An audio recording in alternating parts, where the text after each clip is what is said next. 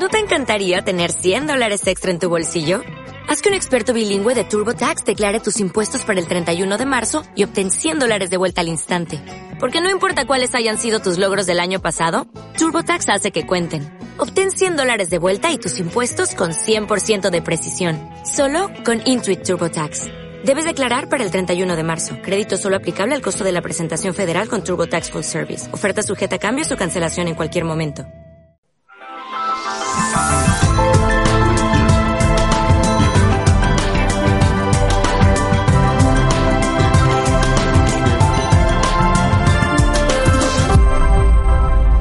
Mundo Digital con Javier Atencia. Hola, buenos días y bienvenidos a Mundo Digital. Bueno, hoy tenemos sorpresa, tenemos sorpresa porque vamos a hablar de, de, tres temas que creo que pueden ser de interés. Desde luego, de interés general hay uno, que, que es el segundo, que luego ya daré más detalles, pero vamos a empezar hablando hoy de ciencia, de la mano de, bueno, voy a dejar la sorpresa, de Enrique Viguera, que ya lo conocen todos los que pues oyen Mundo Digital o han visto los vídeos y saben que Enrique, que Enrique Viguera pues eh, trabaja en la Universidad de Málaga. Él es profesor del departamento de... Eh, Enrique, en concreto tú eres del departamento de... Porque yo me pierdo contigo cada vez que... Porque eres de biología celular genética, ¿no? Y, sí, y, y un departamento... De... El nombre es muy grande, es el área de genética. Claro, pero, de genética. Exactamente, pero el nombre es mucho más complicado. Pero al final vamos a lo El nombre más complicado que a la vamos a resumirlo. Y bueno, para que la gente un poco ya vea quién es Enrique Viguera, que hoy nos acompaña aquí de experto por lo que vamos a hablar. Enrique, eh, tú aparte de todo también te dedicas a la divulgación científica, ¿no? Sí, sí, sí. Aparte de profesor de la Universidad de Málaga, eh, después de haber hecho pues toda la, la, carrera investigadora, ¿no? Y seguir en la carrera investigadora, eh, montamos cuando llegamos aquí a Málaga la actividad que se llama Encuentros con la Ciencia. Uh -huh. que llevamos ya 18 años con sí. actividades de ciencia de todo tipo y para todo tipo de público. Exacto, pues hoy uh -huh. está aquí Enrique. Tanto para que, pues... exposiciones como conferencias científicas, como rutas. Que bueno, nos podrías tener más informado y así nosotros de vez en cuando anunciamos alguna aquí en Mundo Digital. Para que la gente pues se apunte también. Sí. Sí, sí. Bueno, como vale, decía, Enrique prometido. está aquí hoy de, exper de, de, experto total por culpa de Javier Atencia. Pero no, no, no yo. Javier Atencia Fernández, que en concreto está en Estados Unidos, en Maryland. Javier Atencia, bienvenido a Mundo Digital. Hola, ¿qué hay? Encantado de estar aquí. Bueno, digan, uy, Javier Atencia y Javier Atencia. Sí, sí, es que además es mi primo. Pero como yo digo, es el primo listo. Les voy a explicar por qué. Javier Atencia, que vive en Estados Unidos, es doctor en Ingeniería Eléctrica por la Universidad de Navarra. En el 2002 se incorporó al Departamento de Ingeniería Biomédica de la Universidad de Wisconsin. Y en el 2005 ha estado trabajando en la Universidad de Maryland y en el NIST, que es el Instituto Nacional de Estándares y Tecnología en Washington, DC. También experto en electromagnetismo, microfluidos y parte de las publicaciones eh, de investigación, con lo cual es autor de más de 15 patentes de invención. Yo lo único que he patentado ha sido el mundo digital, pero bueno. En fin, en el 2019 dejó el puesto en el NITS y de la universidad fue para liderar una startup eh, que se dedica precisamente a localizar, a detectar patógenos en, en los alimentos, algo que es muy importante para todos nosotros. Quiero decir, pues es decir al principio que estos temas que vamos a hablar hoy afectan. Porque el primero tiene relación con los alimentos, lo que comemos y cómo estamos seguros de que no vamos a morir por culpa de una bacteria que no se ha controlado, que se le ha escapado. Ya no está pasando con un virus, pues muchas veces tenemos miedo a los virus, pero en ocasiones las bacterias son hasta peores que los virus. Y eso solo, solo, un comentario, que, me, que has dicho que tu primo es más listo y creo que también es más guapo. Te han dejado los restos de la familia. Es que, mira, no, es que es una, es, es una faena, porque mira, es más listo. Ya si es más guapo es cuestión de gusto. Pero además más joven, tío. O sea, qué, qué envidia, ¿no? bueno, bueno, Juan Antonio. Eh, voy a seguir con lo que estaba. El caso es que Javier Atencia está aquí hoy para contarnos eh, parte de su investigación y cómo eh, tiene relación con la detección precisamente de esos patógenos que están en los alimentos. Yo le he pedido a Enrique Viguera que estuviera aquí con nosotros porque va a ser un de tú a tú. Mm, hombre, yo puedo medio entenderlo, pero evidentemente tienen ellos el mismo lenguaje, pero afortunadamente ambos son capaces de traducir lo que van a hablar al gran público, que es lo que pretendemos siempre en Mundo Digital.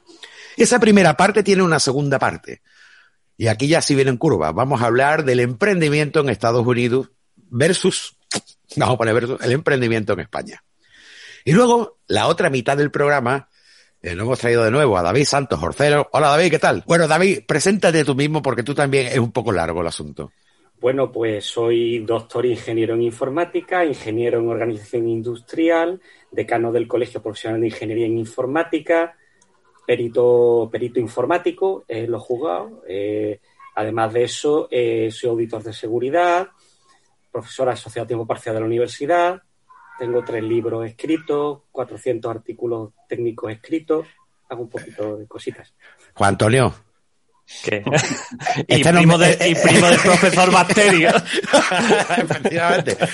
A ver, bueno, pues vamos, vamos a seguir presentando a los demás. Y lo que vamos a hablar con él va a ser de, de varios temas. Temas de ciberdelitos, como por ejemplo el ransomware que hemos visto que ha pasado con el SEPE y cómo está la situación. Vamos a hablar también el riesgo que es para las empresas en general y también al gran público en general, porque incluso los particulares no estamos exentos de que podamos eh, tener ese secuestro en nuestro ordenador. Aparte, si nos da tiempo a hablar también pues de todo lo que son las estafas por internet, el phishing y la gravedad que tiene.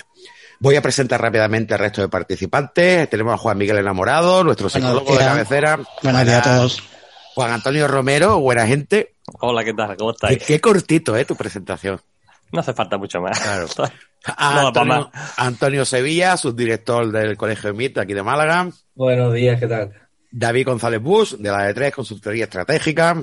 Eh, buenos días. Otro ingeniero, ¿no? Yo, yo aprovecho para presentarme. Sí, soy ingeniero industrial, especialista en, eh, con especialidad en mecánica y máquinas. Y pues he trabajado muchos años en sectores múltiples, energía, fabricación, de todo. Y ahora tengo una empresa de consultoría para todo el tema de apoyo a crecimiento de negocios. Casi Correcto. siempre basados en tema industrial. Por eso creo que hoy el programa va a estar bastante bien acompañado, que David González es permanente con nosotros. Y a Demi, hoy lo vamos a llamar Demi de Santa Tecla. A ver, él se llama José Pérez Soler. Pero sus amigos le conocen por Demi. Y lo de Santa Tecla también tiene algo que ver con algo que ha montado. Demi, ya que lo he dicho, ¿quién es Santa Tecla? ¿Santa Tecla eres tú? Bueno, Santa Tecla se puede decir que sí, es una especie de bloque creado para Internet para explicar cosas de, de, de, Internet, de informática, de tecnología de un punto de vista un poquito más cercano para la gente y con un poquito de humor también. Bueno, ya, ya haremos la presentación oficial del mundo digital. Claro. Y, y también José Abril, que está a los mandos en, en la realización. Muy buenos días. Hola, José. Buenos bueno, días, ¿qué pues, tal? ¿Cómo estamos? Pues todos presentados. Así que sin más, sin ráfaga, sin separador, para ahorrar tiempo, vamos a comenzar aquí ya la primera parte del programa. Eh, Javier Atencia. Sí, sí.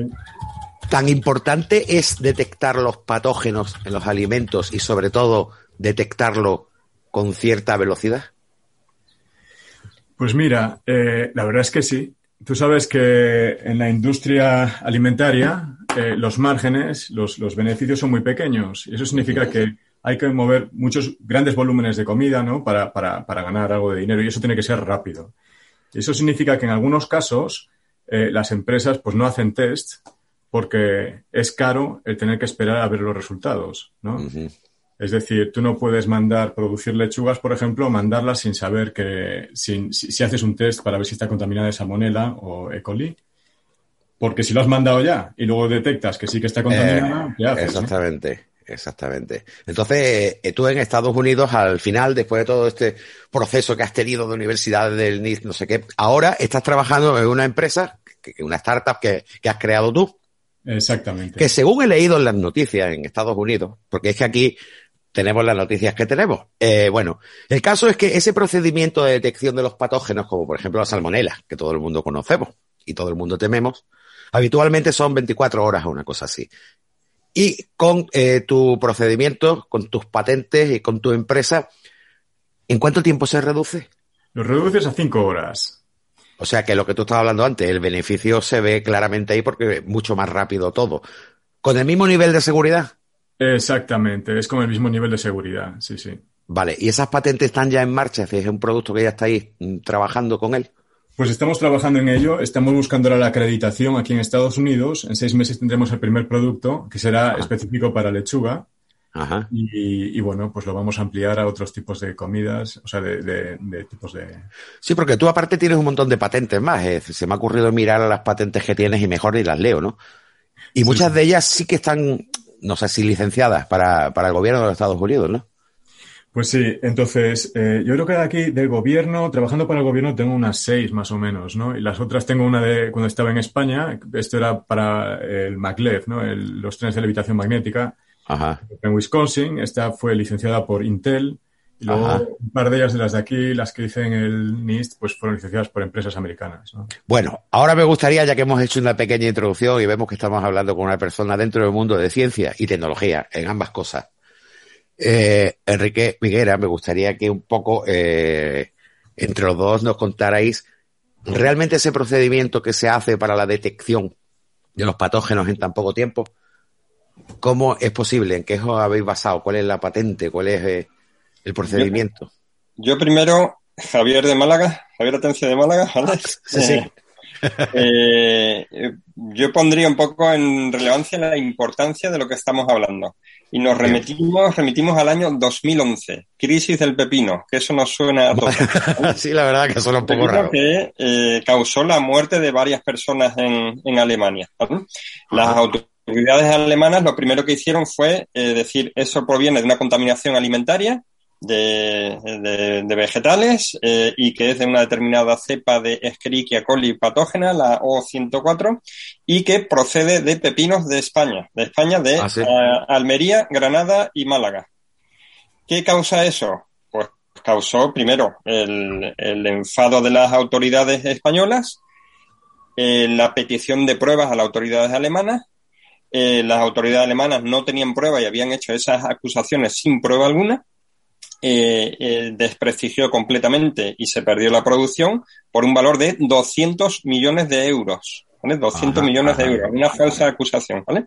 Al final se demostró que no procedían de los pepinos de Málaga porque ni de, ni de ni de Granada ni de, ni de Almería porque tenían todos los controles eh, que se les requería y no se había detectado esa bacteria, ¿vale? Se habían detectado otras bacterias naturales, pero no esa bacteria que es patógena.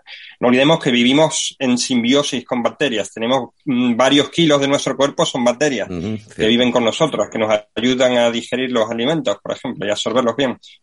Entonces, eh, una mala detección de estos, eh, de esta bacteria patógena, el no localizar el foco, pues supuso el hundimiento de toda la industria eh, eh, pues española durante pues al menos ese, ese año y unas pérdidas unas pérdidas enormes, ¿vale? Y posteriormente se supo que la fuente era de, de, pues de, algún tipo de, de, mm, vegetal de, allí de Alemania. Es lo que se denomina el brote del síndrome urémico hemolítico, el llamado pues la crisis del, la crisis del pepino. Entonces, ¿qué esto quiere decir? Pues que los alimentos que salen, los camiones que está comentando Javier eh, Maryland, Javier Atencia de Maryland, que, eh, que salen a, con el producto, que salen a venderse, pues antes tienen que tener unos certificados de eh, control sanitario de que no tengan bacterias, pues estas bacterias patógenas.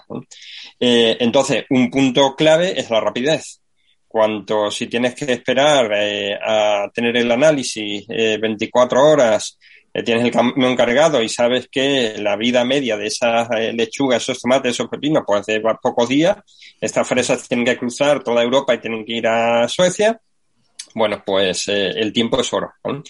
Y ahí es lo que ha utilizado eh, Javier Atencia, eh, bueno, de, Maryland. una técnica eh, que ahora nos detallará un, poquito que nos permite ahorrar mucho más tiempo. Y el tiempo es dinero, ¿vale? El tiempo es oro. y, esa, esa, es la ventaja, ¿no? Bueno, pues Javier, venga, vamos a entrar ya en detalles. Eh, bueno, ya por lo que ha dicho Enrique tenemos claro dos cosas. Primero, los patógenos son problemas para la salud, pero también para la economía y a unos niveles bastante altos. Y ese tiempo que se ahorra con tu procedimiento, parece que, como dicen, el tiempo es oro, pues evidentemente también cuenta. Bien, eh, hasta ahora no se ha aplicado en Estados Unidos, pero es algo que has dicho que está, bueno, esperando la certificación. Me gustaría que contaras cómo funciona y también si eso es exportable a Europa. Bueno, la, segunda, eh, Te gusta más, ¿no? Sí que es exportable a Europa. y, y, esperamos dentro de un par de años entrar en Europa, ¿no? Primero vamos a ir a por el mercado americano. ¿Y cómo funciona? Bueno, pues eh, realmente lo que hacemos no es la última parte, lo que es la detección, ¿no? Eh, hoy en día existen eh, varias empresas que venden detectores que son, están muy bien, eh, funcionan amplificando partes del DNA ¿no? y reconociendo ese DNA para probar que es realmente el patógeno. Y son rápidos, son, tardan unas dos horas ¿no? en identificar los patógenos. El tema no es ese. El tema es que eh, si, a, de, acuer de, acuerdo con las eh, normativas, tienes que ser capaz de detectar una sola bacteria que mide una micra, es mil veces más pequeño que un milímetro, en 300 gramos o 400 gramos de carne, por ejemplo, ¿no? Uh -huh. pues eso no se puede meter en ningún detector. Lo que se hace hoy en día es que hay que coger eso, hay que cultivar las bacterias para que se multipliquen, se multiplican cada 20 minutos, y entonces en unas 22 horas más o menos tienes billones de bacterias, que entonces sí, coges unas pocas, las pones en el detector y las mides. Entonces, eh, eso se llama enriquecimiento por eh, división, ¿no? Entonces, nosotros lo que hacemos es que eh, separamos las bacterias, las concentramos en poco tiempo y las, las, presentamos al detector.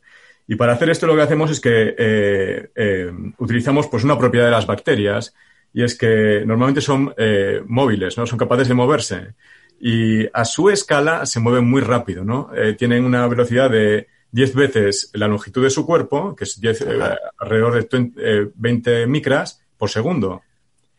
¿no? Entonces, en esa escala es muy rápido. Imagínate, es equivalente a eh, la velocidad de un guepardo chita persiguiendo un antílope a plena carrera. Madre, ¿no? madre mía. Claro, en la microescala. Sí, sí. Entonces, lo que hacemos, eh, hemos diseñado un chip, bueno, un, un, un producto donde puedes meter la, el, el, alimento y lo que hacemos es que exponemos el alimento a, un, a compuestos químicos que atraen o repelen a las bacterias. Entonces, no los extraemos directamente, sino que hacemos que las bacterias ellas mismas se separen. O sea, ¿no? que realmente lo que hacéis es concentrarlas, las que están. Exactamente, las eh, separamos no, de la comida y las concentramos. No, no criarlas, sino directamente exacto, concentrarlas. Exacto, vale, exactamente. Vale. Y entonces ya después viene la parte del detector, que eso ya... Exacto, ahí... y entonces ahí lo que hemos, eh, lo que sabemos es que en principio las empresas eh, alimentarias ya utilizan sus propios, eh, bueno, utilizan eh, laboratorios microbiológicos, ¿no? Que hacen las detecciones y desde hace años, bueno, pues tienen eh, las detecciones históricas, ¿no? Tienen datos ahí que quieren seguir utilizando, ¿no? Ajá. Entonces, nuestro sistema es compatible con los sistemas que están utilizando hoy en día, ¿no? No estamos intentando reinventar la rueda, sino... Tú has dicho que, bueno, que posiblemente el próximo producto sea para las lechugas, pero es aplicable, supongo, a cualquier tipo de bacteria, entre unos márgenes, ¿no? Pues sí, exactamente. Nosotros lo que estamos haciendo es, eh, hemos hecho pruebas con el Escherichia coli, eh, como decía Enrique, ¿no? Eh, también con la salmonela. Y en principio estos son los, los patógenos a por los que vamos y es básicamente de, debido al mercado, ¿no? Es el mercado más grande que existe. También está la listeria, pero primero vamos a, a por estos otros dos. Y en principio, pues se puede extrapolar a otras bacterias y a otros productos, ¿no? Como puede ser eh, el tema de farmacéuticos, ¿no? Uh -huh. eh, y el, lo que es el cannabis medicinal, ¿no? Ajá. Bueno, eh, Enrique Viguera. Sí. ¿Tú crees que eso eh, puede funcionar aquí también en Europa? ¿O Europa también tiene su, otra línea de investigación aparte? Bueno, eh, los laboratorios están constantemente eh, eh, desarrollando nuevas tecnologías y, esto es un mercado abierto. Aquel que saque una tecnología que permita ir más rápido, más seguro, más eficaz, pues ese se va a llevar al agua, el gato al agua, independientemente de quién lo haya eh, sacado. O sea, lo que haya un interés enorme eh, por una infraestructura o algo que se haya hecho, entonces compran la patente y la guardan en un cajón. Eso también lo hemos visto en algún caso. Pero normalmente sí. no, no, pasa eso. Es decir, que, que si es una ventaja, eh, acabará imponiéndose. Bueno, pues eso esperamos, que, que, tengamos la suerte de que Javier Atencia se traiga también para acá las patentes y también podamos correr aquí en la detección de, de esos patógenos. ¿Os sí. parece que cambiemos de tema dentro de lo mismo? Voy a explicar. Da la casualidad de que Javier Atencia, no yo, sino el que está en Maryland, Menos. Bueno, es mi primo, es decir, Málaga, pero se fue, eh, bueno, estudió aquí en España y luego siguió estudiando allí en Estados Unidos y parece ser que es más listo que yo y entonces allí ha triunfado dentro del mundo de la ciencia y todas estas cosas. El caso es que él ha tenido una suerte que no tenemos aquí todavía o ya tendremos Y es que se ha ido a un país en el que creo que el emprendimiento funciona medio bien. Y esa es el, la tertulia que quiero que tengamos ahora entre todos nosotros. Emprender en Estados Unidos. Planteanos un poco cómo eh, la cuestión de, otra, quiero montar una empresa, mmm, ¿qué tengo que hacer? ¿Qué me ayuda el gobierno? Eh, ¿El sistema educativo? ¿Cómo has conseguido poder montar una startup allí? Pues mira, yo no tenía ni idea de cómo funcionaba esto, ¿no? Yo lo que me he dedicado es a hacer investigación y de hecho lo que dicen es, eh, cuando buscas inversores, si tú eres investigador, nadie te da dinero, ¿eh? porque es, normalmente es un desastre. Entonces, buscan a gente que tenga experiencia o que sepa de eh, negocios, ¿no? Entonces, el tema, yo me acerqué a la universidad, bueno, era parte de la facultad, ¿no? De bio, ingeniería biomédica en la, en la facultad y cuando tuve esta patente, bueno, a mí me dijeron, ¿no? Gente de la FDA, que esto era algo importante y que tenía que mirarlo porque resuelve el problema de los 100 años, ¿no? En, en, en seguridad alimentaria.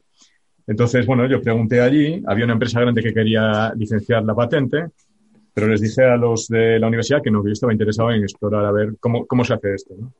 Me pusieron en contacto con un departamento y de, de la universidad y ellos mismos pues, fueron los que me empezaron a, me, empezaron a contar, ¿no? Y bueno, pues hay una serie de programas del Estado, se llama el ICOR, ¿no? Te puedo pasar la información, uh -huh. pero es muy interesante, ¿no? Porque lo que te enseñan como investigador o como estudiante es, eh, haces, es como un eh, entrenamiento rápido eh, sobre cómo hacer eh, descubrimiento de cliente. No, no, sé cómo decirlo en español, me faltan las palabras, uh -huh. ¿no? porque esto yo no sabía nada de...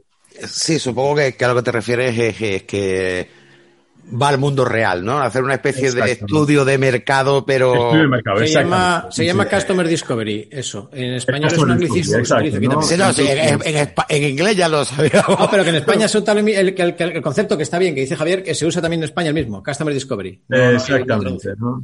Entonces, esto va ligado a dinero. ¿no? Te dan dinero para poder viajar dentro de Estados Unidos y que puedas hacer entrevistas. Todo está muy eh, medido, ¿no? Entonces, tienes instructores y tienes que cada, cada semana tienes que reunir con ellos y te pueden, te pueden echar del programa, ¿no? O sea, es bastante estresante, ¿no? Pero es, es fantástico.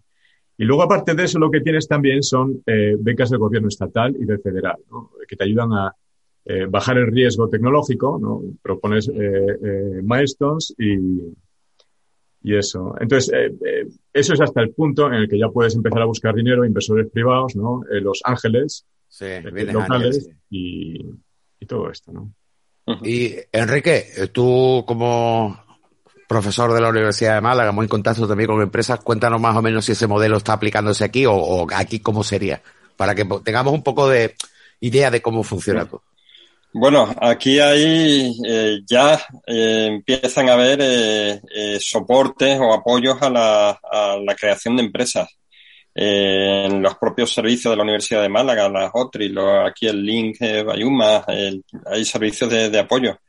Eh, pero a la hora de, de la verdad, yo mmm, cuando queremos a lo mejor ir a un mercado internacional y hace falta una especialización muy alta, eso uh -huh. implica que esos servicios tienen que tener también una especialización muy alta. ¿eh? Y yo hablo, pues, el caso de, de una patente de eh, Mm, que querían poner a punto, eh, eh, este, no sé si acordáis el caso de Francis Mojica, el investigador de la Universidad de Alicante que descubrió un sistema que permite, que se llama el CRISPR-Cas, que fue el premio Nobel el año pasado.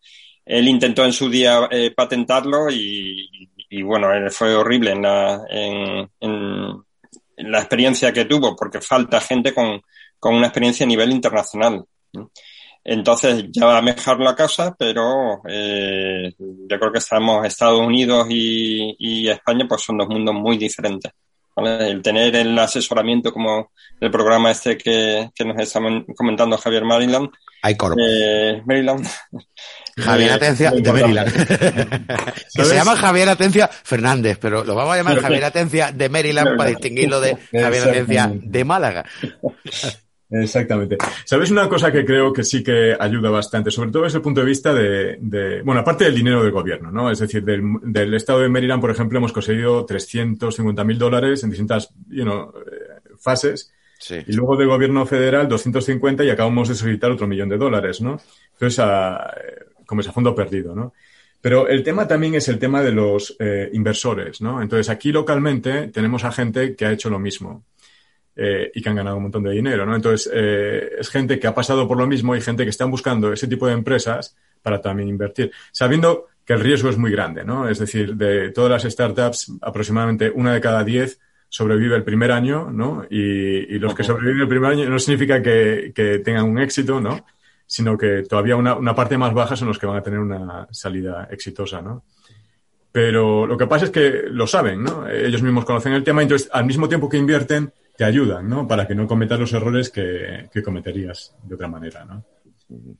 Y supongo que también nivel económico hace mucho, porque yo he tenido mi propia empresa, duré 10 años hasta que te llega una crisis y te hacen ¡pum! y te y una empresa de diseño en 3D que tenía yo y, y cae. Y temas de subvenciones y demás, como estás diciendo, estamos hablando de unas cantidades que aquí ni por asomo, aquí si te dejan mm, seis meses en un sitio trabajar, ya te puedes dar con un canto en los dientes. que todo ese tipo de, de historias yo creo que estamos años luz en cuanto a y, la mentalidad, que, creo que Estados Unidos tiene una mentalidad empresarial desde negocios que se vayan montando, proliferan y hace que el país suba más y aquí esa mentalidad cada vez, hombre, cada vez se hace más, pero cuesta todavía verlo. Somos, parece que estamos muy anticuados. quizás pueda ser también que el nivel de empresas que fracasan en España sea menor que el que fracasan en Estados Unidos mejor referirme que el, miedo que tienen evidentemente los inversores es que la empresa no salga adelante y a lo mejor el volumen de empresas que salen adelante allí es muy superior en proporción a las que salen aquí. Bueno, generalmente además es una cosa importante es el tema de la innovación, ¿no? Es decir, eh, una startup basada en la innovación, el problema que tiene muchas veces es que aquí en España, sobre todo la filosofía, es mucho la inversión con un retorno más claro y entonces, claro, cuando inviertes en, innovación no sabes si eso va a llegar a una, a vía u otra. Entonces, de momento, ahora, poco a poco, porque como eh, nosotros, nuestra empresa, tenemos una, incubadora de, para tipos de proyectos y sí que vemos realmente que el acceso a, la, a, lo que es la financiación casi siempre va vinculado a, mm, en España sobre todo, a proyectos que aparentemente tengan un gran crecimiento, aunque no sean innovadores, ¿no? Quiere decir que aparenten que la gente quiere arriesgar poco en cuanto a invertir en proyectos de innovación, ¿no? Salvo que sean con, fondos nacionales, ¿no? Que sí que es cierto que hay posibilidades. Mucha de la gente, el problema que tiene muchas veces es falta de información. Es decir, hay cierto acceso a información, pero no es evidente conseguirla. ¿De dónde puedo yo conseguir una ayuda para un proyecto, no? Es el, a esto nos pasa mucho a las empresas que nos consultan, sobre todo es dónde puedo yo acceder a una ayuda de un fondo europeo, por decirte algo, ¿no? Por ejemplo, y, nosotros que conocemos cosas de, por ejemplo, mismamente en Europa, que a Europa en cuanto a dimensiones como Estados Unidos, porque siempre pensamos, comparamos Estados Unidos con España, ¿no? Y es un poco, Estados Unidos es una colección de estados y España realmente es una parte de Europa, ¿no? Entonces, hay muchos movimientos, mucho movimiento en cuanto a fondos europeos que muchas veces conocemos que existen y que muchas veces tampoco se pueden invertir puesto que no hay proyectos que reclamen ese esa, esa financiación, ¿no? Entonces, ese tipo de cosas lo que son inversión privada, casi siempre lo que busca es un retorno rápido, de hecho, eh, eh, diciendo algo que esté en crecimiento y que sea muy evidente que vaya a ganar dinero, ¿no? Y que alguien no tenga dinero, pero realmente es complicado conseguir inversión en proyectos que no sean muy evidentes, ¿no? En tema de investigación, es como parece como a fondo perdido es saldrá o no, ¿no? Entonces eso sí que es complicado, sí. De todos modos, y yo siempre tiro hacia lo mío, eh, es cierto que en España también la educación, el sistema educativo es muy diferente al de Estados Unidos. Ya, ya de partida, la educación que a nosotros nos dan desde, desde pequeños eh, encara mucho peor el, ser emprendedor en un futuro. Hay una educación más conservadora que nos educa más a, a, ser funcionario. Trabajo, a ser funcionario, o bueno, no, tampoco a ser funcionario, pero a tener un trabajo eh, a cuenta ajena más que a emprender y a arriesgar. Sí, sí, sí. Vamos a ver. Yo de entrada. Eh, habla, habla David Santorce, lo digo para que cuando habléis digáis vuestro nombre, para que de alguna forma nuestros oyentes sepan. Yo de entrada niego la mayor. Aquí se está hablando de ayudas, aquí se está hablando de financiación, y yo digo que, es que eso, eso no es el problema. Pero es que ni remotamente el problema. Y lo dice uno que ha sido emprendedor. Ese no es el problema. El, problema cuál es realmente. Yo voy a poner un caso y lo vamos a entender todo rapidito. Estonia. ¿Por qué Estonia le ha ido tan maravillosamente bien en tan pocos años? Evidentemente no es por la cantidad de ayudas que Estonia da, porque Estonia tiene las europeas y se acabó. No es un país económicamente potente para ayudar a sus empresas. Por supuesto, no para dar 300 millones de euros a una compañía aérea que tiene un avión, ¿vale? Eh, esos dineros no los tiene Estonia para gastarlo en esas cosas. Estonia, básicamente, ¿qué ha hecho? Estonia lo que ha hecho es, vale, yo no doy ayuda, yo no doy financiación, pero no dificulto la vida. Yo no te voy a someter a trámites burocráticos absurdos, no te voy a tardar meses para la mínima cosa, no voy a hincharte a todo tipo de impuestos y costes y tasas y permisos y papeleo y lo más importante, si en algún momento no me fío de ti, no voy a hacer que las inspecciones ¿eh? sean como son en España y parezcan más er-, extorsiones de la administración sin derecho a réplica ¿eh? y ya nos veremos en el juicio a lo que es un, mira, yo creo que esto lo hemos hecho así, tú crees que lo he, que lo he hecho mal, yo aporto mis papeles y lo hablamos, a ver quién tiene razón. Eso mm. es inmenso, porque el problema es que no todas las empresas necesariamente tienen que crecer para que nos entendamos pegando el pelotazo. Es decir, entra mucho dinero de golpe porque te aparece un, un inversor muy bueno. Muchas empresas pueden perfectamente crecer mediante un modelo orgánico.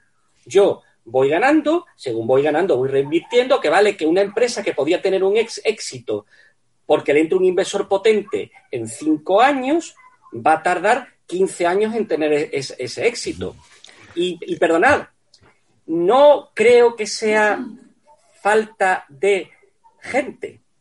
Independientemente que estoy de acuerdo con Antonio, que mucha gente estudia y desde que entra en primero de carrera, él se pone la, los, los, la, la, orejera y dice, quiero ser funcionario. Sí, sí, sí. Mal. Pero es que es otro tema distinto. Es que es el tema de decir, vamos a ver, tiene en Málaga Quintero. En Málaga Quintero sí ha entrado dinero ahora por, por Google. Que ha comprado la empresa de Bernardo Quintero, pero sí, sí. ¿cuántos años ha estado funcionando con un nivel de excelencia salvaje. Voy, voy, voy a hacer un, paréntesis en lo que tú estás diciendo. Desde hace dos días, bueno, vosotros sabéis que yo tengo un canal de YouTube monetizado y tengo algunas otras cosas monetizadas. Pues me están llegando que tengo que cumplimentar el documento para Estados Unidos para aplicarme el, impuesto de Hacienda. Eh, ahora resulta, eh, yo creo que todo viene consecuencia de que como el gobierno ha dicho, de cobrarle a las empresas eh, de fuera de España que operan en España, estas empresas han dicho no, yo no lo voy a pagar. Javier, perdona, Javier, perdona, eso es de toda la vida. no, no, no, pero se han puesto todas de acuerdo. No, no, no, es, que eso es, de toda, es que eso es de toda la vida. Y es porque Estados Unidos tiene un sistema en el cual el, sistema de tributación norteamericano es por son solamente dos países en el mundo lo tienen. Si tú eres ciudadano norteamericano, tributas independientemente de donde vivas en los Estados Unidos. Permíteme un apunte no de toda la vida. Llevo siendo partner de YouTube 11 años. Ahora es cuando me lo han pedido. Hemos hecho otra gestión que la ha hecho también Demi conmigo, por separado yo por otro lado, y nos han pedido exactamente pues, la misma historia. Yo llevo años recibiendo eso por royalties de mil libros. Pues, hijo mío, algo, algo, ha cambiado. Y es lo que yo decía, si es dinero que llega de Estados Unidos aquí, ¿qué están consiguiendo? Están consiguiendo que llegue menos. No, no, no, lo que es es un indicativo, eso es por un tema, eso a efectos si eres español, es por un tema de, termina siendo un tema de doble tributación. Un sí, sí, evidente, evidente. Sí, sí. pero, que, no, no, es más, no, no es que se han inventado a lo mejor es que ahora YouTube lo está aplicando y no lo aplicaba antes. Es lo que es lo que intento decirte. Hombre, eso ha existido, pero no le han querido poner la zancadilla a nadie. ¿Qué ocurre? Ahora el gobierno exige que ellos paguen y ¿quiénes pagamos? Pagamos nosotros. A los que, es para todo. Abre un local, abre un local de lo que sea y la lista pero, de pero David, David, que tener en España David, es que eso le quería yo. Escúchame. Una, una, conform, una máquina de conformar atornillada al suelo, tienes hasta que indicar David a, a, la Junta David Santos, que el problema que tenemos aquí, yo creo que lo conocen casi todos nuestros oyentes, pero yo lo que quiero es que Javier Atencia, de Maryland, nos cuente allí si el procedimiento a la hora de poner en marcha una empresita, una startup, una startup, cualquier cosa, es tan complejo como aquí, es más simple que aquí, es peor que aquí. Bueno, mira, eh, esto es curioso porque yo no sé cómo funciona en España, ¿no? Pues, pues, ya lo sabe. Cuando, Cuando registré la empresa, tuve que ir, conducir 30 minutos hasta Baltimore, ¿no? Me tuve que poner allí en la cola en, uno de los, de los servicios estos del Estado. Pagué 150 dólares y me dieron un papel con un sello y me dijeron siguiente, ¿no? ¿Y ya está? tuve que poner el nombre, quién era yo, el, mi nombre, mi dirección y tal, y ya está el sello. Claro, yo me quedé, era la primera vez, ¿no? Entonces dices, ¿esto, esto qué es, no? O sea, Dice, pues ya está, esta es la empresa, eh, ya puedes empezar a operar, ¿no? Vale, y como aquí te dicen, bueno, eh, si usted es autónomo, ¿existe el, el, autónomo allí? ¿Cómo existe el autónomo? Es decir, ¿en qué forma? Ah, no sé, eso ya no sé. Yo te puedo decir, si quieres hacer una empresa tecnológica, lo que necesitas es, es, es muy sencillo, ¿no? Simplemente tienes, tienes, que ir allí, llevas tu información, eh, pues que prácticamente la, la, prácticamente no tienes que hacer nada, ¿no? Pagar 150 Sí, pero, pero tienes que pagar una cuota mensual a la seguridad social de allí o como, como. Claro, yo lo que pasa es que creé la empresa y esto eh, al principio yo no, no, tenía que pagar a nadie, ¿no? Entonces no, no tienes, exacto, ¿no? Es, es no, pero por ti mismo. Es decir, tú aquí, mira, te lo, te lo, explico más o menos para que, para que veas. Yo aquí ahora digo, voy a montar una empresa de fabricación de patatas fritas. Yo solo, en mi casa, con una máquina, autónomo, no monto una sociedad ni nada. A partir de ese momento tengo que darme de alta en Hacienda, darme de alta como autónomo y empezar ya a pagar la cuota de autónomo. Cierto que ahora hay bonificaciones. Pero una vez que se pasa esas bonificaciones, estamos hablando que el mínimo que pagas son 300 y pico euros, 300 euros aproximadamente sí. al mes. Factures o no factures. No, pues Perdona, eso. Javier, pero no, no es solo eso. Antes de que tú vendas la. Sí, pero espera, espera, si es que, es que tú ten en cuenta que Javier se, lo está, se está enterando ahora. No, no, perdona, Javier, es que de entrada el negocio que propone ya es ilegal porque necesitas que urbanismo haya permitido que do, en donde está tu casa claro, tú puedas claro, tener claro. ese tipo de negocio, que Bueno, esté eso es- del núcleo urbano, que tengas el permiso de esto, el permiso del otro, el permiso de la moto. Sí, mejor las compras hechas ya fritas en bolsa. Un ejemplo, una cosa rapidita para que se vea claro. La próxima cosa grande, creo que no es muy complicado ni hay que ser muy inteligente para darse cuenta que son las criptomonedas, lo- Sí. los contratos electrónicos y toda esa movida.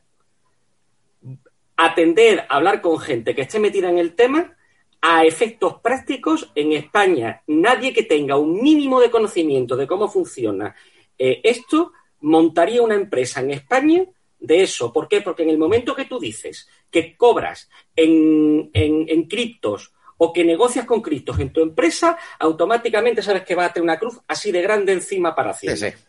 Bueno, y deja no, que no es que te termine. vayan a inspeccionar, es que te van a David, bloquear las cuentas de. David, tú, David, tú quieres hablar de, de lo tuyo también, ¿no? Pues entonces, deja que termine yo con Javier. y pasamos a, a tu tema.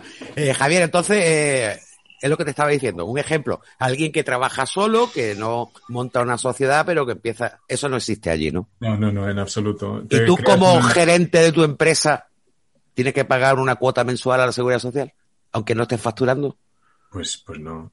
Eh, Vale, entonces, si creas una entonces- empresa que sea una LLC, Limited Liability Corporation, en principio no. Yo O sea, tengo- págalo- paga según lo- se- se- anual, pero La de- una de las cosas buenas que tiene, de hecho, es que si es, si es este tipo de empresa eh, y compras cosas para la empresa, tú esto lo puedes deducir luego y te afecta directamente Sí. a, a tus, a tus impuestos, ¿no? Es decir, lo puedes reducir Sí. de tus impuestos personales. Aquí también, pero depende. Aquí Depende. tiene los gastos fijos de Depende. 300 y pico euros, no te lo quita ni el tato. Vamos. Ya ves. Bueno, claro. eh, Javier. Sí, quería yo hacer una pregunta a Javier Atencia de Mérida. Eh, como, como soy psicólogo, pues desde la parte de vista sociológica o psicológica, ¿no? Eh, el fracaso, ¿cómo se ve ahí? Tú montas una startup, tienes tus inversores, tienes, bueno, tu proyecto, pero por lo que sea no sale bien. Eh, eso te hipoteca no solamente económicamente, sino te hipoteca también moralmente o socialmente para el futuro. Eso te penaliza el haber fallado. ¿Eres un perdedor o, sin embargo, te cuenta como experiencia hacia el futuro? Te cuenta como experiencia, ¿no? Y depende más de algunos sitios que en otros. Eh, hombre, nadie quiere que falle la empresa, ¿no? Y no es, no es la mejor salida, pero en principio es el, lo que se valora aquí es que lo has inventado, ¿no? Y que, y que has pasado por lo- todo lo que tienes que pasar cuando empiezas con una empresa nueva, ¿no? Hay una cosa aquí también, y, y de hecho me lo decían en NIS, ¿no? Cuando conseguimos la- el primer millón de dólares de inversores, pues decían, bueno, pero esto es un éxito. Yo les decía, bueno, esto no es un éxito hasta que no tengamos un producto en el mercado y que tengamos ya las ventas y tal. Claro. Y, Hombre, no, pero esto ya es un éxito porque es que ya has llegado hasta aquí, ¿no? O hay los, los di- distintos niveles por los que hemos ido pasando, ¿no? Eh, pues era el, el, eh, lo que me decía, ¿no? La gente de alrededor, la gente que trabaja en otras empresas.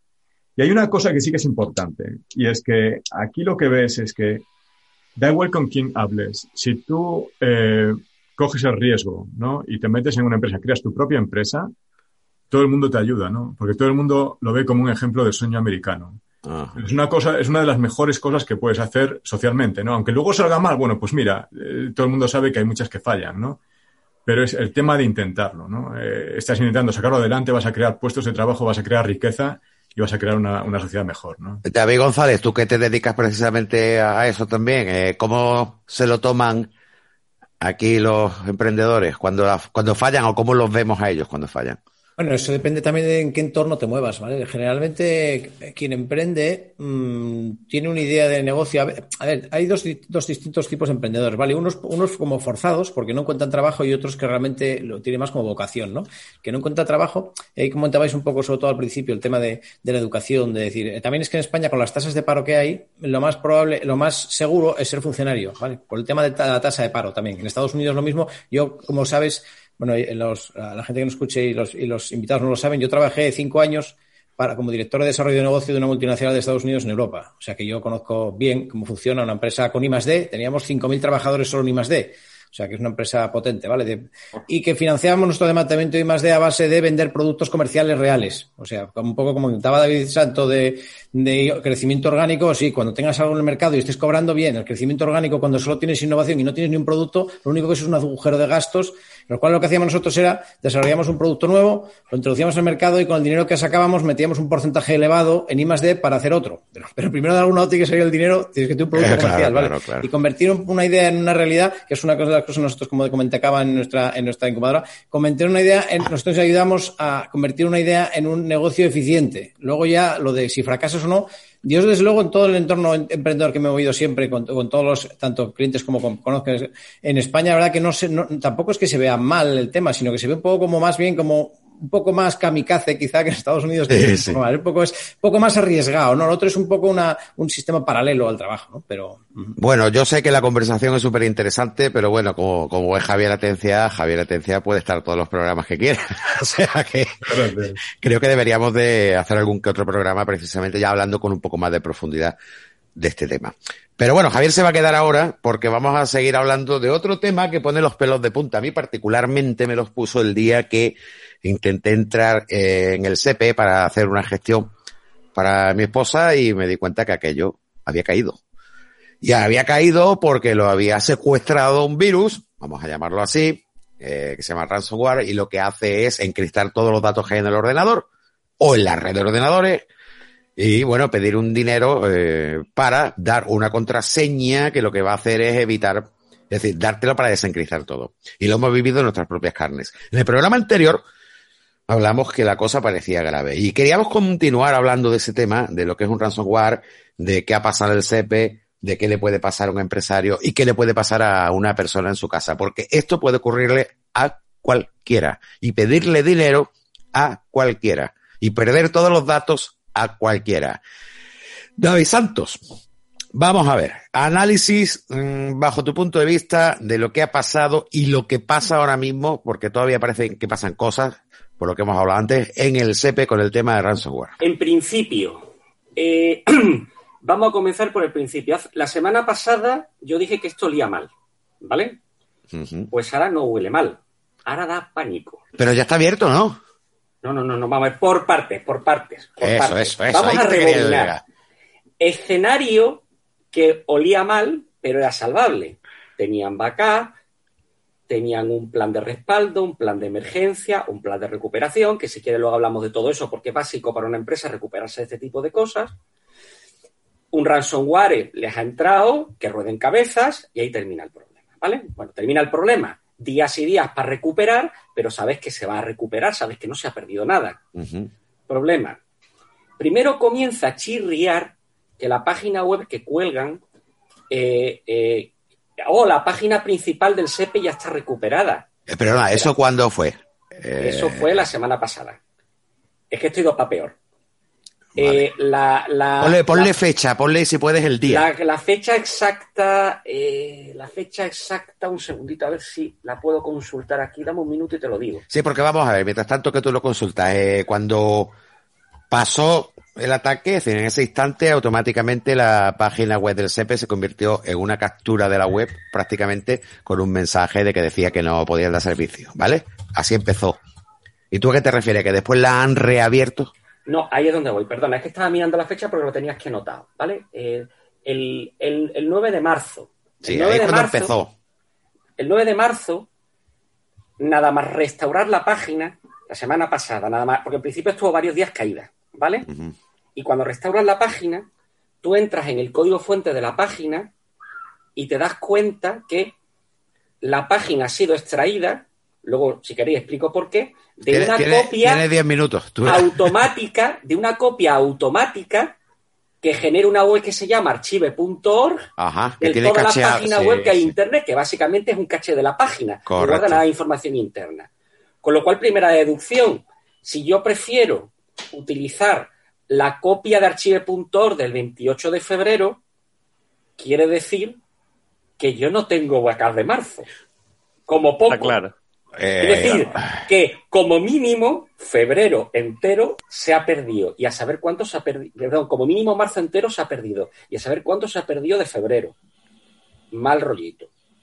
Luego comienza a filtrarse, todavía no es oficial, que el, que el, que el, el, ransomware que han utilizado es uno que se llama Ryuk, ¿vale? El Ryuk no es el ransomware normal que le entra a la gente. Esto no significa que mm, sean especialmente competentes porque le haya entrado el Ryuk. Es simplemente porque el Ryuk no hace técnica de, para que no entendamos, de pesca de arrastre, de arrastre. Es decir, lo lanzan indiscriminadamente y al que le pueda sacar medio Bitcoin le saca medio Bitcoin, al que se pueda sacar una décima parte de Bitcoin le saca una décima parte de Bitcoin. No, el Ryuk es un producto especial de diseño de un grupo que se llama Wizard Spider, mm, que tiene una suborganización, el Green Spider, que hace ataques dirigidos. O bien hace ataques dirigidos mediante el TrickBot, o bien hace ataques dirigidos mediante el BotBot, que son dos bots automatizados. Es decir, alguien dijo, voy a tumbar el SEPE. Correcto. Esto se pone peor. Entonces, de momento dicen, no, es que ya se ha recuperado. No, se han recuperado algunas cosas. ¿Cuánto? No se sabe porque eh, no hay prácticamente información. Algunos certificados salen, otros certificados no salen, otros certificados salen y dejan de salir. El problema no es eso, el problema son los meses de información perdida, punto número uno. Y punto número dos, el tamaño del ataque y que haya saltado a otras administraciones públicas. Vale, una, una cosa con respecto a esto. Vamos a ver, según las noticias, cuando surgió el ataque al SEPE, eh, reconocieron que habían sido atacados por ransomware y demás. Pero también dijeron que no se le había pedido rescate, algo que es intrínseco de este tipo de, de ataque, es decir, esto se hace para pedir pasta. Dijeron que no, que era para mm, ensuciar la imagen del SEPE. Quiere decir, por lo tanto, que salvo que tuvieran una copia de seguridad no podrían haber restaurado el sistema. ¿O es que tú crees que han pagado? Yo no creo que hayan pagado. No, no. De entrada. No, de entrada no creo que hayan pagado. Y de entrada tampoco creo que no les hayan pedido dinero. Lo de social... y, y puestos a hacer rebuscado, ¿no sería posible que ellos mismos hayan hecho un autotaque para no tener que pagar? No, no, no, para, para, para, vamos, por partes, por partes, por partes. Eh, la administración pública, si no quiere pagar, tiene, mucho, tiene muchos mecanismos para no pagar. Estamos en España que ese es el pequeño factor que olvidamos con frecuencia. Entonces, eso de entrada. Luego viene la segunda parte, que el hecho no, no es que no nos han pedido dinero, ha sido para tirar por los suelos el nombre del SEPE. Muy, muy bien, llamamos a la función pública para que todos los funcionarios, como, como una única unidad, se pongan de nuestro lado y patatín y patatán, todo eso queda muy bien como mensaje político. Pero no es creíble.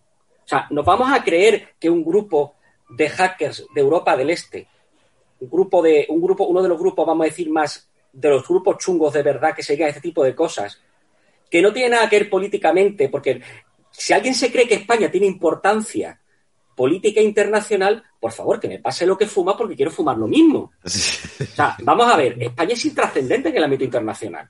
Lo siento mucho, lo fuimos en la época de Felipe II. Fuimos muy importantes, pero ya no lo somos. Entonces, no vamos a tener en los servicios de inteligencia rusos atacando, no, no, no. Esto es un grupo de gente y porque un grupo de gente mm, de Europa del Este va a atacar un instituto que ahora es clave en Europa con un ataque dirigido. A, para decir que malos son los españoles. B, para ganar pasta. Eh, es sentido común. Yo no he visto la pantallita pidiendo pasta, pero es que otra lógica no tiene. Eh, David, mira, una pregunta te quería hacer. Eh, ¿Tú qué consejo le darías a nuestros oyentes para que evitaran este tipo de problemas con el ransomware? Vale, eso es muy interesante. Depende del tamaño del cliente. Vale, alguien en tu casa, por ejemplo. Empresa, nos vamos a ir de grande a chico, ¿vale? Venga, vale, de acuerdo. grande a chico. Y te digo de empresa mediana o pyme más en me que en pi, para que nos entendamos, a un, vamos a decir, a un ente público como el SEPE. Hay sistemas de ficheros que tú puedes sacar snapshot y solamente te almacenan los incrementales. Y tú puedes estar sacando snapshots cada hora, cada dos horas, cada tres horas. ¿Que te entra cualquier tipo? Pues tú te vas al sistema de fichero y dices, recupérame el fichero tal o recupéramelo todo en la fecha tal. Estupendo, sin ningún problema. Esos ficheros, por ejemplo, ZFS. ¿Funciona? ¿Qué tamaño funciona? es lo que, pero un segundo, es lo que yo utilizo en mi, eh, es lo que yo utilizo en mi oficina. Como perito yo tengo que almacenar mucha información y yo tengo un rack con 48 discos duros de 3 teras y lo tengo montado. Eh, tolerancia eh, en tipo RAID nivel 2, no es realmente un RAID, todo eso con ZFS. O sea, hay técnicas. Por cierto, es gratuito el producto, ¿eh? Es decir, no hay que pagar nada. Los discos duros sí, que luego la gente dice, ¿dónde está eso? ahora, dice, yo es que soy un particular. Entonces, dice, bueno, ¿hasta qué punto valoras tus datos? eso, esa es la pregunta clave, porque si eres grande, el precio que a ti te cuesta que alguien te lo monte es nimio en comparación con lo que puedes llegar a perder. Pero tú dices, es que yo soy un particular, ¿cuánto cuestan mis datos? Si para ti los datos valen muy poco, o no valen nada, los datos que no valen nada no los proteges. Pero es que hay datos que sí te interesa proteger. Entonces, si son datos razonablemente estáticos, por ejemplo, fotos, vídeos, pues saca dos backups en medios distintos y almacena en los lugares distintos. Ten un backup en disco duro externo, otro backup en DVD, uno a casa de tu tío y otro a casa de tu primo. Vamos a ver, a nivel doméstico, mm. sin ser tan paranoico, al menos de los datos importantes, de cuando haces una gestión y, tienes que guardar el documento, de las fotos familiares y todo eso, por lo menos almacenará en un disco duro externo, independiente del ordenador, no en un disco duro dentro del ordenador. Yo, por ejemplo, lo hago con un rack de cuatro discos duros, pero que solo lo enciendo para hacer las copias. Eh, Después lo apago. Ya está. Y eso, eso por partes porque te nos queda algo en medio. He comentado... Corre porque se nos va el tiempo volando. Como las fotos y los vídeos. Caso, por ejemplo, de lo que tú dices, documentos de escritorio, el escritorio y todo eso. Entonces lo que tienes que tener es una política de backup con rotación. Discos duros, un segundo, tengo por Vale, para empresas me parece muy bien. No, eso no es para empresas, es para particulares. Un particular, vamos a ver, el 99%... ¿Cuánto, ¿Cuánto cuestan las fotos de toda tu vida, los vídeos de toda tu vida y en lo que estás trabajando tú ahora? Pero no esperes que un, que un particular haga un procedimiento porque para empezar, en muchas casas el ordenador es utilizado por varios miembros de la familia. Entonces es incontrolable. ¿Cuánto puede costar esto? ¿30 pavos? ¿40 pavos? Es que un disco duro, como tiene, él tiene en la mano un disco duro externo por USB de pequeñito, 80, euros si tiene 80 euros, 3, teras o 2 teras. 80 euros de 3, 4 teras. Nadie genera 3, 4 teras de información. La gente normalmente con un tera porque no vas a grabar en la última versión de Mandaloriano. no, por, el dinero, es por el procedimiento. Tú imagínate eh, lo que es eh, una familia utilizando un PC en casa. Uno mete una cosa, otro mete otra, otro no sé qué, otro no sé cuánto. Seguir una política de seguridad de ese estilo. Yo lo único que recomiendo es que alguien de la casa responsable copie lo verdaderamente importante en un disco duro externo. Me da igual Exactamente, si es de 5 de Ya está. Es que vamos a llegar a los dos mismos lados. Y, lo, y lo desconecte, no lo deje Exactamente, por eso he sacado un disco duro externo. Sí, pero es que la gente no lo ve. Esto es radio, tío. y de hecho, no es un disco duro externo. Hay que tener dos discos duros externos. Ahí ya te has pasado. no, no, no me he pasado, no me he pasado y sé por qué lo estoy diciendo. Y sé por qué lo estoy diciendo. ¿Por qué? Porque por un lado, lo primero que te comenté era para cosas que cambian poco. Para cosas que cambian mucho, simplemente un mes haces la copia en un disco y el otro mes en el otro disco.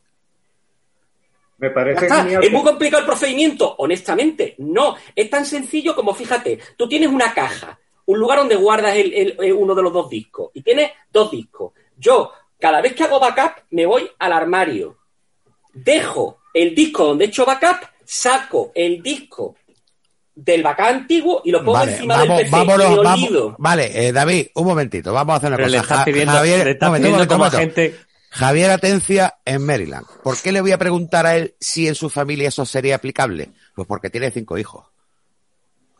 Hijo de hija. No ¿Tú crees tiempo, que ¿eh? tú podrías.? No, también eso me gana. Yo son tres, tiene cinco. Es que es un monstruo el tío, de verdad. Me tiene humillado. Javier, ¿tú es posible que una familia así, con tantos chicos y chicas, puedas tener un procedimiento como el que está hablando David Santos? Posible. Javier, vamos, vamos a ver si puedes no, Javier, no sé si has contestado o no. Perdón un segundo, Javier. Javier, Javier, perdón, ¿tú Javier de Maryland. Espera, Javier de Maryland, ¿no? Javier de Mérida, tú puedes una vez al mes, tú, tú como responsable, porque en seguridad lo- las responsabilidades son nominales. En Es tu decir, no casa, es- no en el trabajo, no estamos es hablando, ¿eh? En tu alguien, casa. no es alguien hace un backup, es tú, Javier, hace el backup porque eres el que sabe hacerlo. Tú, Javier, ¿eres capaz una vez al mes de pinchar un disco duro y pulsar un botón?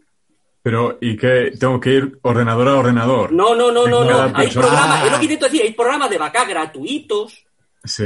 que tú le dices, sácame backup de esto, de esto, de esto, de esto. Los ordenadores de casa normalmente los vas a tener interconectados, se van a ver los unos los otros, van a tener carpetas compartidas.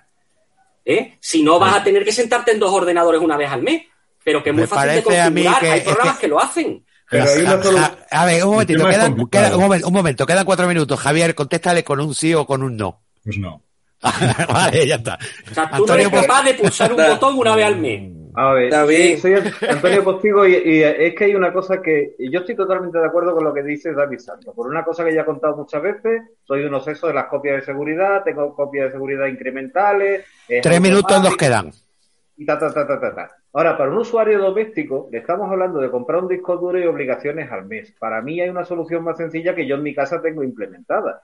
Y es que he cogido los portátiles de la familia, que todos tienen cuenta en Google Drive o en almacenamientos en la nube, y cada X días se hace una copia incremental de lo que hay. No se actualizan los ficheros, sino se renuevan la- las nuevas que hay. Y ya está. Señores, siento-.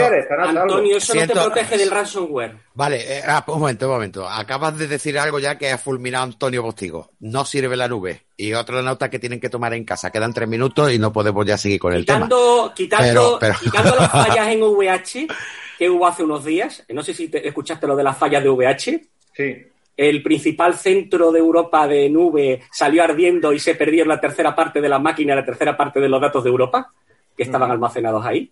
Quitando ese pequeño detalle, cuando tú, cuando un ransomware modifica un fichero local, el back- eh, la, eh, lo- eh, la copia de la nube se modifica. Por lo tanto, tiene los ficheros de la nube también cifrados. Bueno, se nos acabó el tiempo, Antonio Sevilla. Yo sé que tú quieres, quieres preguntar, no, quieres decir algo, sí, pero en, en di- 30 segundos. No, porque yo, era una pregunta y ya la vamos No, a no, no. otro programa, ya. Sí, Ya, es que, es que vamos a hablar. ahí. Sí, yo creo que David Santos eh, nos va a acompañar en el Sí, próximo Nos programa. va a ¿Que hacer sí, David? falta, nos va a hacer falta. Sí, además vamos, además va a tener otra compañía también que te interesa. Bueno, pues muchísimas gracias a todos, muchísimas gracias a Enrique Viguera por estar aquí acompañándonos y dándonos soporte científico para lo que ha contado Javier Atencia Fernández, que vive en Estados Unidos, en Maryland, que no soy yo, que es él, que es mi primo, pero como esta gente ya va a sacar el chiste casi seguro otra vez, y darte las gracias, Javier, no solo por estar con nosotros, sino hablando de lo tuyo, sino por participar en, en todo el programa. Ya sabes que tienes la puerta abierta aquí. Además, si yo me pongo malo afónico, pues mejor lo presentas tú cuando yo lo pueda. Y ya está. Y bueno, daros las gracias a todos y a ti, David Santos, guarda las fuerzas para la semana que viene. Gracias, Demi de Santa Tecla. Gracias a ti. José Pérez. Sí. Gracias, Juan Antonio Romero. Gracias, Antonio Sevilla. Gracias, Juan Miguel Enamorado. A ti. Gr- Gracias, David González. Gracias, Antonio Postigo, que se ha incorporado muy tarde, pero bueno. La semana que viene, más en Mundo Digital. Mundo Digital con Javier Atencia.